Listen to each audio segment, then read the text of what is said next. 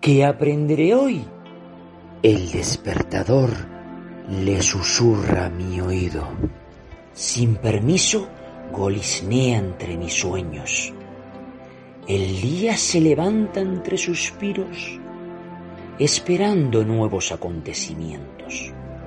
Unos pájaros me dan los buenos días, con el aroma del café inundando mis sentidos. Me preparo como siempre y como nunca. ¿Qué aprenderé hoy de mis queridos niños? Seguramente más de lo que imagino. Seguramente más de lo que ellos esperan. Y aunque haga calufo o haga pelete fuera, aquí dentro de mi corazón sus palabras me llegan.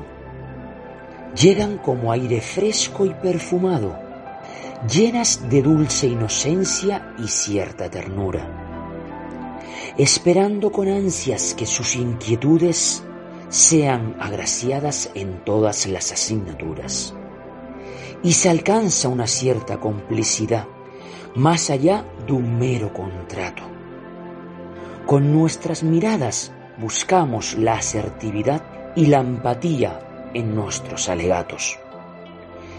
Todo fluye con mucha naturalidad, compartiendo reflexiones y diversión. Y mientras vea sonrisas en sus caras, estoy más que tranquilo he cumplido mi misión.